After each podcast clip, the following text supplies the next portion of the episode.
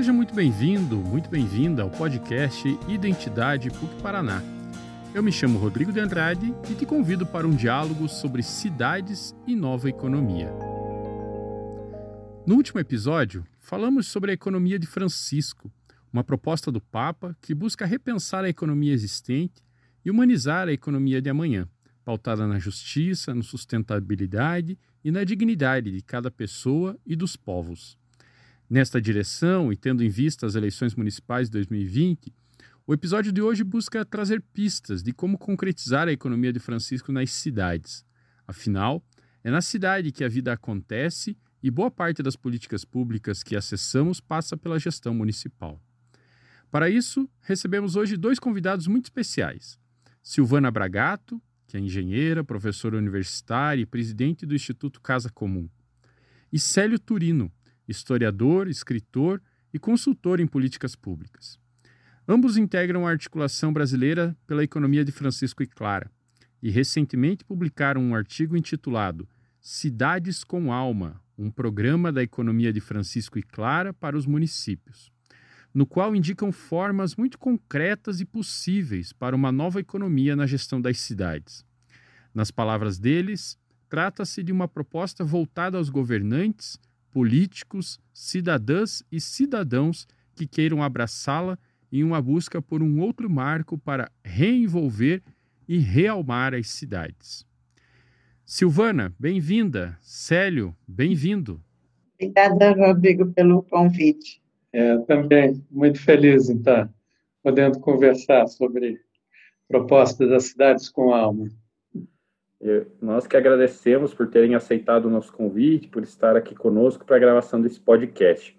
E já iniciando então esse nosso bate-papo, é, principal principal mote, principal motivo do porquê a gente está dialogando hoje é, se dá especialmente a partir de um artigo que vocês dois recentemente publicaram, que é um artigo intitulado Cidades com Alma, um programa da economia de Francisco e Clara para os municípios.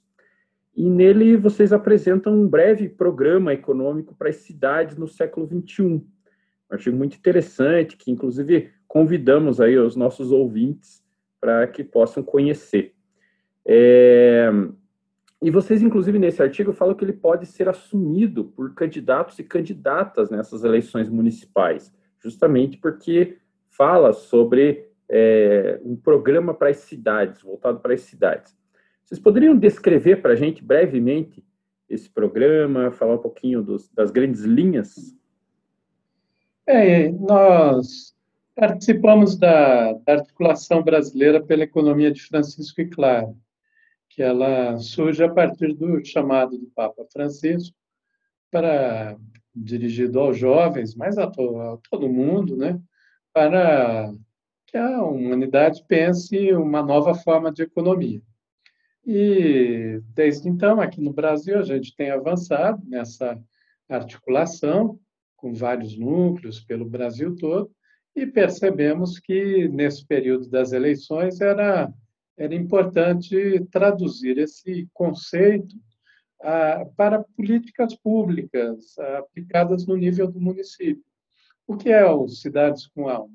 Ele vem da, do chamado que, que Papa Francisco faz para realmar a economia. É, ou seja, é a gente buscar cidades em que as pessoas conheçam os processos produtivos, como os produtos circulam, como estabelecem relações de, de confiança, como se resgata o sentido do comum nas cidades, porque hoje está tudo privatizado, as pessoas estão todas é, circunscritas àquela vida casa, trabalho, compra, casa, trabalho, compra, tudo vira coisa no final das contas. Então, a cidade com alma é uma, é uma cidade em que as pessoas se recusam a ser coisa. E daí nós vamos mostrando ah, uma série de medidas. Né? A primeira delas é exatamente sobre a, a volta da produção dentro das cidades, né? que nós chamamos de reindustrializar as cidades a partir da, da, da economia circular. Mas nisso a, a Silvana que é especialista, acho que ela pode continuar. É, a economia circular ela, ela busca é, que as pessoas elas possam adquirir os seus produtos no mercado local. Então são cadeias curtas, né? Que a pessoa, na verdade, a ideia é que a pessoa possa ter acesso aos seus produtos em 15 minutos a pé da sua residência. Então, que ela possa adquirir tudo muito próximo. Então, você ativa a própria economia local. Se incentiva também ao reparo.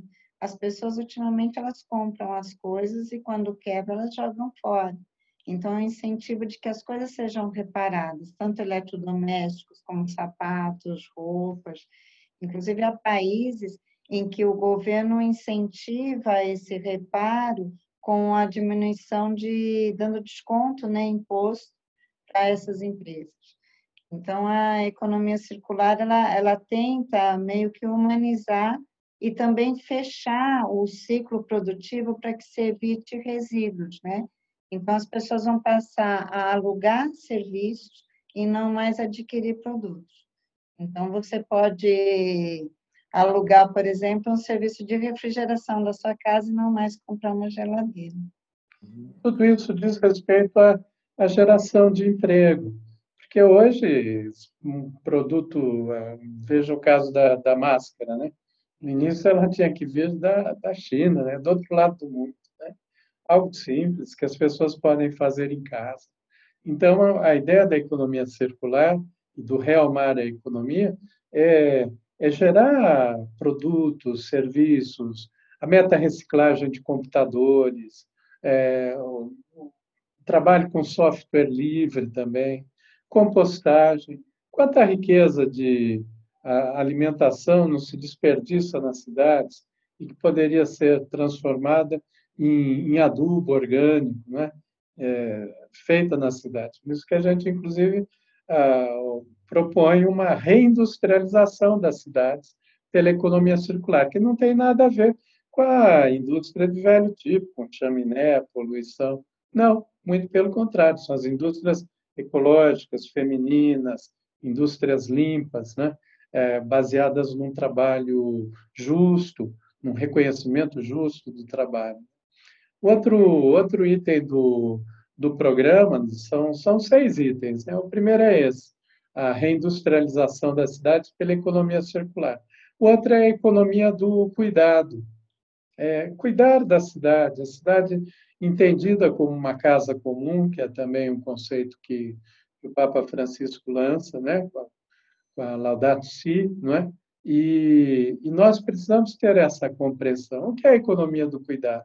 Ela envolve desde o, dos calçamentos de permitir um passeio público em que as pessoas possam circular, um cadeirante, uma pessoa com carrinho de bebê, uma pessoa com alguma dificuldade de locomoção, ela possa circular numa calçada, é, até, até ambientes de, de limpeza pública, jardins, canteiros é, no, nas calçadas, até o cuidado com, com as pessoas, que é fundamental nos tempos atuais seja agora com a pandemia, pessoas que necessitariam de cuidados para compra de produtos, uma vez que elas não podem sair de casa, ou mesmo cuidado quando elas estão em casa, né?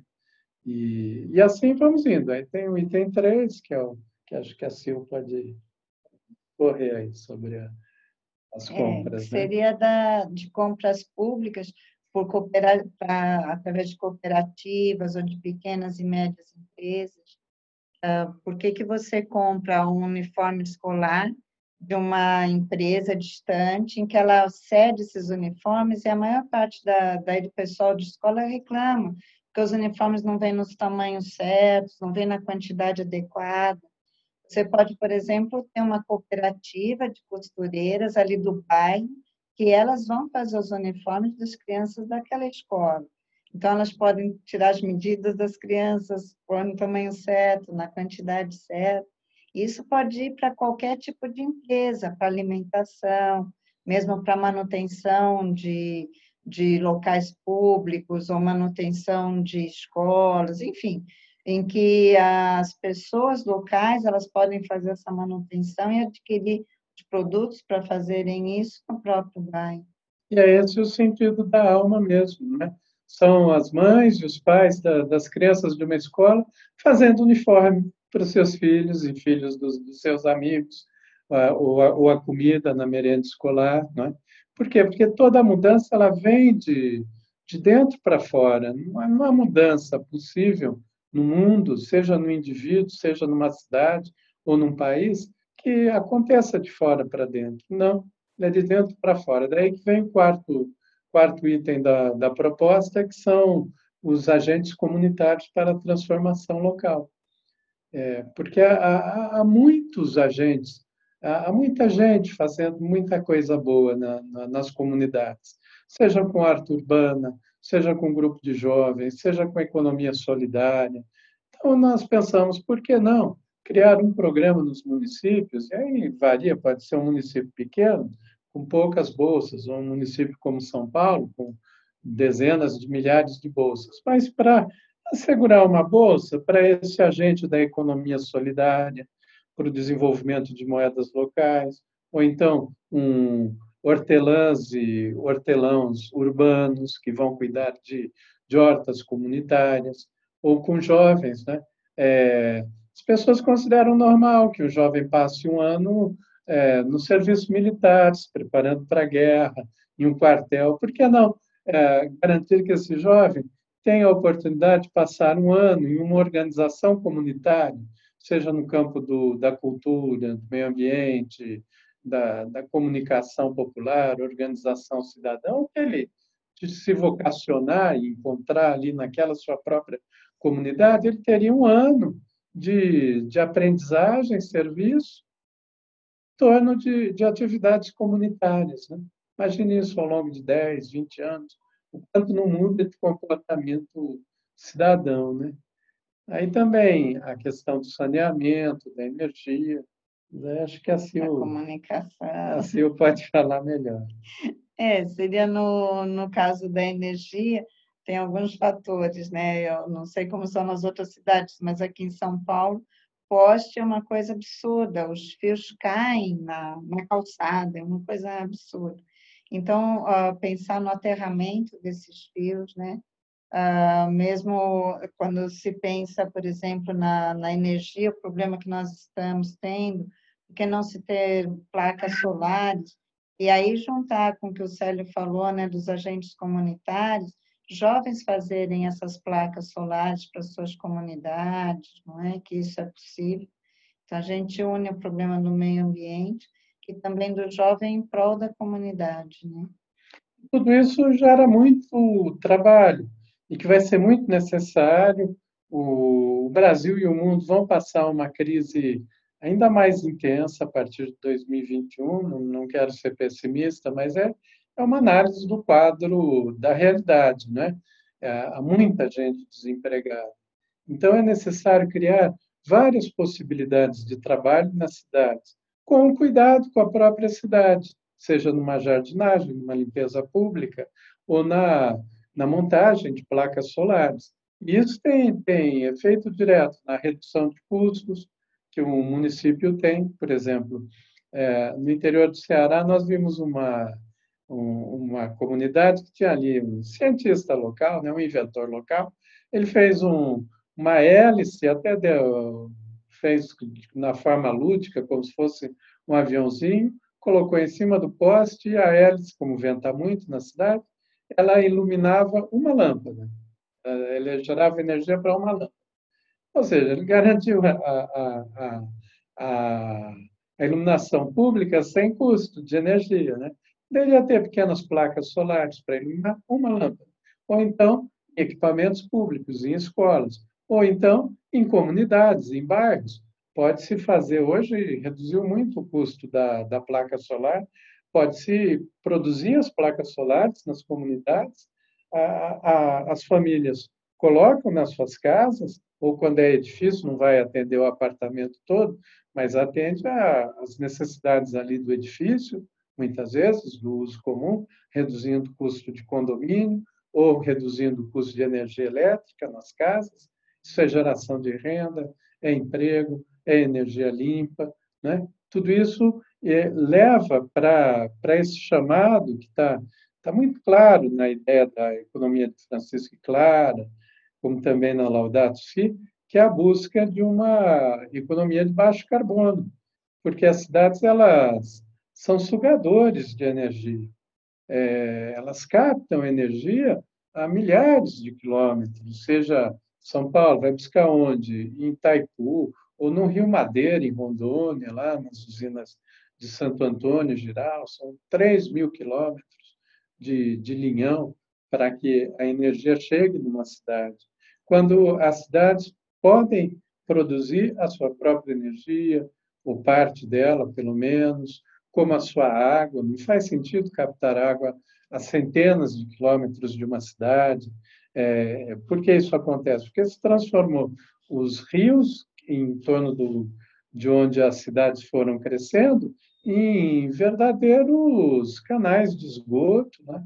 ou seja, há que recuperar os rios. Isso envolve qualidade de vida, envolve trabalho também, fazer é, jardins e, e parques lineares em torno de rios, de córregos, dando qualidade de vida para as pessoas.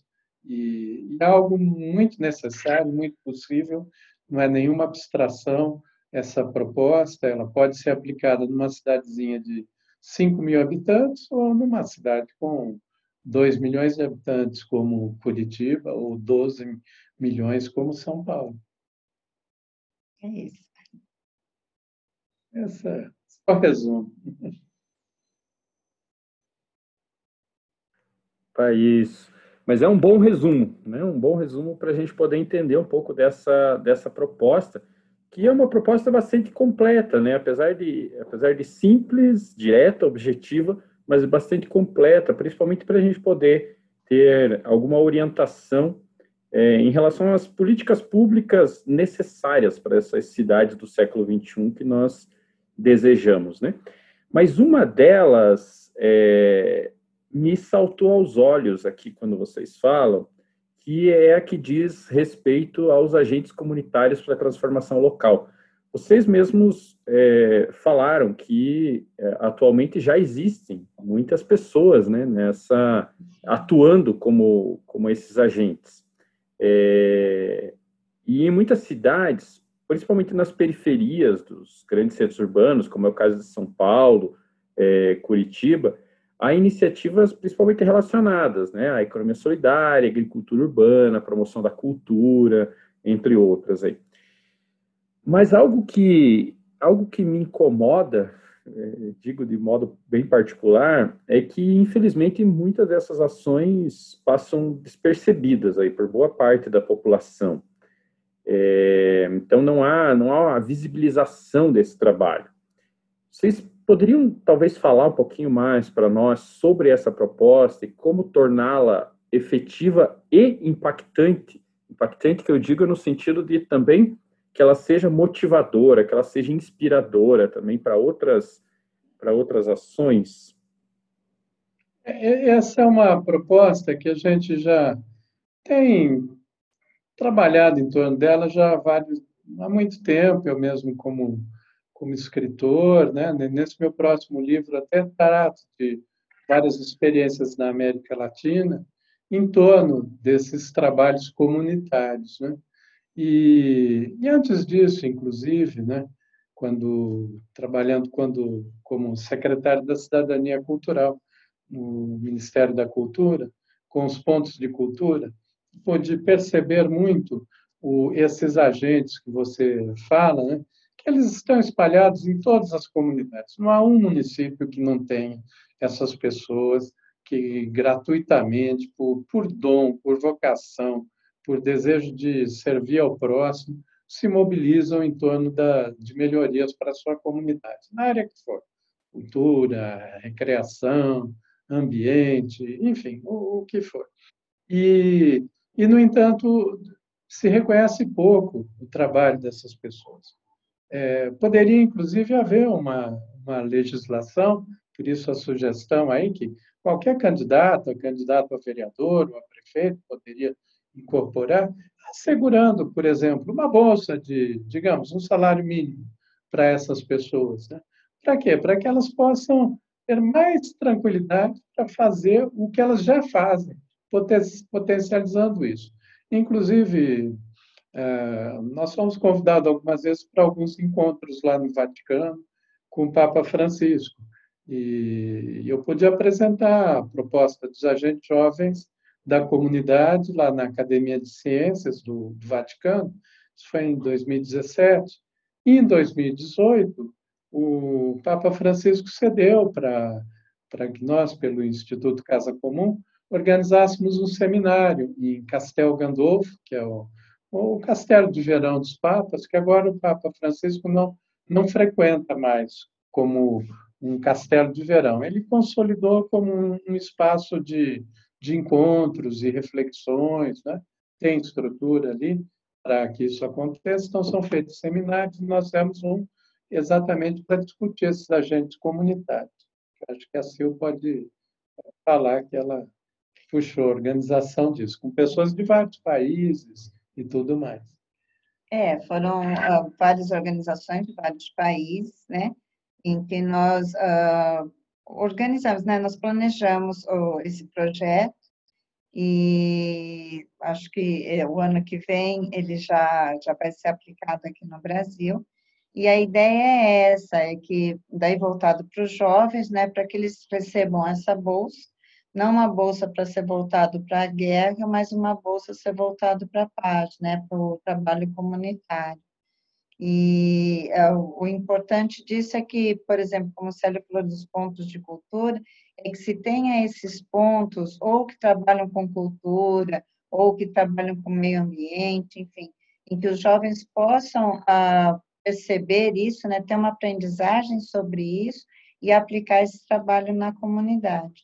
E da mesma forma, eu acho importante, como o Célio mesmo falou, e reafirmar, que as pessoas recebam uma bolsa para o trabalho que elas vêm fazendo, tanto nesses campos da cultura, como se faz, mas mesmo no cuidado. Pessoas que possam cuidar de pessoas idosas, ou mesmo de crianças, uh, é fazer esse trabalho comunitário nos bairros. Eu acho muito importante que os bairros possam a, a vivenciar como uma cidade, né, uma microcidade. Que o, que o mundo, sobretudo agora no século XXI, ele está entrando numa fase de desumanização profunda. Já já vem de antes, mas agora ela se acentua e, e, e se está criando uma cultura do descarte, né? em que multidões vão ser descartadas, quando na verdade as cidades têm muito trabalho, elas necessitam de muito trabalho. Só que a gente sempre olha para aqueles trabalhos tradicionais, né? E de produção, e para extração de mais-valia, extração de lucro e tudo mais. É, quando, se as cidades se reorganizarem a ponto de o trabalho ser o trabalho do cuidado entre si, a gente vai oferecer meios de trabalho a todos e a todas, é, por uma justa remuneração e com recursos que são disponíveis. Veja que nas propostas que nós apresentamos, a gente teve cuidado de não pensar em nenhuma proposta fantasiosa, em termos de valores, nada, nada que uma cidade, com os recursos atuais dela, ela não possa fazer. Por isso mesmo, uma, uma vereadora, um vereador, um prefeito, uma prefeita, podem aplicar, se não, não todo, pegar uma dessas ideias e, e começar a aplicar. No caso, placa solar, não quer começar com tudo, comece a aplicar, a, a implantar placa solar em escolas e equipamentos públicos, mas contratando de cooperativas, não tem que vir importado, pronto.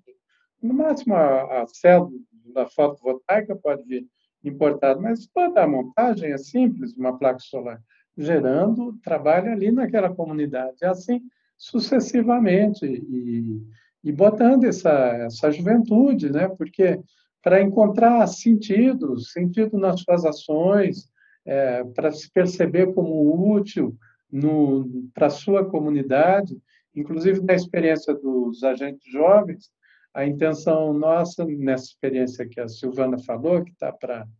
Tá, vai, começa agora, no ano que vem. É, pela pandemia, teve que ser adiado para o ano que vem. Mas, ao final do processo, jovens teriam, inclusive, um recurso ao seu dispor algo, nada demais, algo em torno de mil reais, não que vai esse dinheiro para o jovem. O jovem recebe a bolsa, mas ele também sabe que ele vai ter mil reais para aplicar em, no que a gente chama de investimento semente, em algum investimento comunitário. Por exemplo, ele quer juntar colegas para pintarem os muros de um muro de uma escola, ou então vão juntar cinco ou dez jovens para fazer um outro investimento maior, preparar ali uma praça ou alguma atividade comunitária. Eles vão poder fazer. Isso também é um exercício de conhecer a, a, a, saber identificar problemas na comunidade, ter meios para apresentar solução, a construção de um orçamento participativo, mas que vai além do que a gente conhece do orçamento participativo, que era sempre a, a comunidade indicando o que precisava, onde deveria aplicar o recurso. Com a ideia do investimento semente, é a comunidade tendo recursos para ela fazer pelos seus próprios meios, né? ou a organização de, de hortas em terrenos que estão aí baldios ou embaixo de linhão, tem, tem muitas possibilidades. Isso, acho que isso que vocês apontam é, é, nos remete a um princípio que é o princípio da subsidiariedade, né, da doutrina social da igreja, que é exatamente esse, né, de a comunidade poder fazer por si mesma, mas também é. sem sem isentar o Estado daquilo que é daquilo que é a função dele, né? Mas que a comunidade também possa se apropriar, ter nas mãos a sua própria o seu próprio desenvolvimento, né? Possa atuar para o seu próprio desenvolvimento. E me chama muita atenção quando vocês falam dos agentes, vocês falaram agora muito da juventude, mas vocês também falaram dos idosos, né, dos anciãos, como mestres, como griots, como pessoas que têm algo a ensinar, que têm algo a transmitir. E que também vai muito, é, nessa proposta de vocês, vai muito ao encontro daquilo que o Papa Francisco tem nos chamado a atenção para as duas pontas da vida, né? Para a juventude uhum. e para os e idosos. É, vocês podem falar um pouquinho sobre, sobre isso? Dos idosos? É a ideia da relação intergeracional, que é muito importante. O, o que eu acho ruim no mundo atual é que nós estamos criando bolhas, né? Então, você tem tanto bolhas socioeconômicas, bolhas de gerações, bolhas de tudo que existe. E, e, quando o Papa diz a cultura do encontro, é isso, a gente tem que quebrar as bolhas, né, se relacionar. Então, o, esse intergeracional é muito importante, esse trabalho. E quanto aos griots, é, é, é passar mesmo a, a vivência para os jovens, né, para eles entenderem o que se já viveu, as suas experiências, e ter a troca também, deles também ouvirem os jovens. Eu acho que é importante a gente passar a ter momentos de escuta e não de fala, né, e eu acho que é isso que se propõe mesmo. Que bom, que interessante. Bom, a gente está encaminhando já para o final, esse bate-papo interessantíssimo que a gente está tendo com vocês aqui, poderia ficar muito mais é, ouvindo, explorando essa proposta de vocês, mas a ideia é que a gente possa só dar um gostinho para que as pessoas possam ir lá conhecer depois, é, por meio do artigo de vocês, que está disponível lá no IHU, né? É, mas eu queria que como um recado final aí, tendo em vista as eleições municipais que já se aproximam, o primeiro turno e eventualmente algumas cidades o segundo turno também, é, como o nosso eu queria, queria que vocês pudessem falar um pouquinho, como o nosso voto pode vir a colaborar com essa proposta da economia de Francisco? Vocês dariam algum conselho para o eleitor, para a eleitora que nos ouve e que ainda não decidiu o seu voto? Ah, primeiro, não vote com ódio. Olha só, é, na eleição passada a gente votou, muitas pessoas votaram com muita raiva, com muito ódio. Olha o labirinto em que nos metemos, né?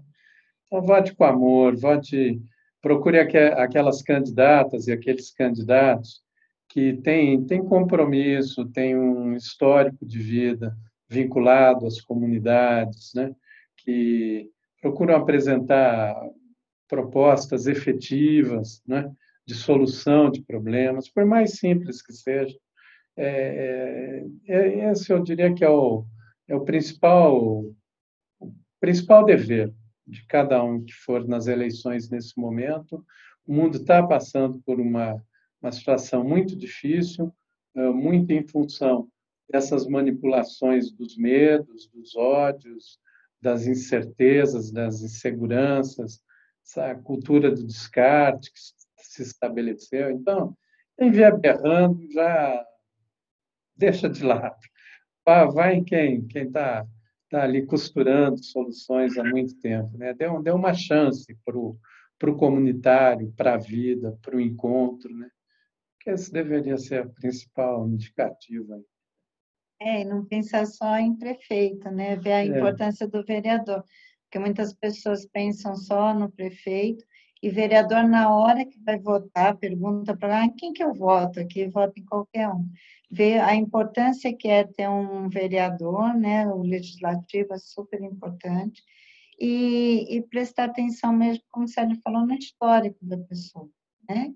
É, ver o que, que ela já fez, o que, que ela pensa, e principalmente acreditar que nada é impossível, que às vezes gente, você é, pensa numa coisa e fala, ah, isso não é difícil de acontecer. Não, isso é possível, tem pessoas boas para se votar. Muito bem, Silvana, bem lembrado isso, que o, cada vez mais a gente vai, é, vai se dando conta da importância do legislativo, né, nas nossas casas legislativas, seja no âmbito municipal, estadual, ou também federal. E a gente precisa realmente se reeducar, né? Para a gente poder se reeducar politicamente, para a gente poder notar é, que o nosso voto impacta sim, né? É, em como, como vai ser a formação dos nossos legislativos e são eles que vão fiscalizar depois o executivo, que vão orientar o orçamento, uma série de questões assim. Né? Silvana, Célio, tenho muito a agradecer por vocês partilharem um pouquinho conosco do conhecimento, é, da experiência de vocês. Muito obrigado. Acho que agradecemos, é. Rodrigo. Foi um prazer participar desse encontro e desejar que realmente a gente saia mais fortalecidos dessa votação que nós vamos ter. Estamos à disposição. É, qualquer outra ideia, em outro momento também, estamos juntos nisso. Agradecemos aos nossos convidados e agradecemos também a você, nosso ouvinte, nossa ouvinte, que acompanha o podcast Identidade PUC Paraná. Convidamos para que acesse nossas redes sociais e fique por dentro de todos os projetos desenvolvidos pela área identitária da PUC Paraná. Esse episódio foi produzido pelo Observatório de Evangelização da PUC e editado por Michel Vieira.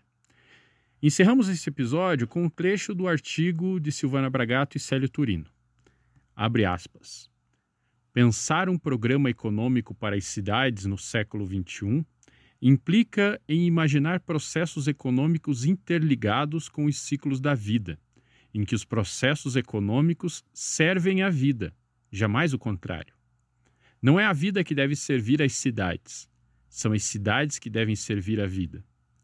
Para cada planilha com números frios, há vidas quentes.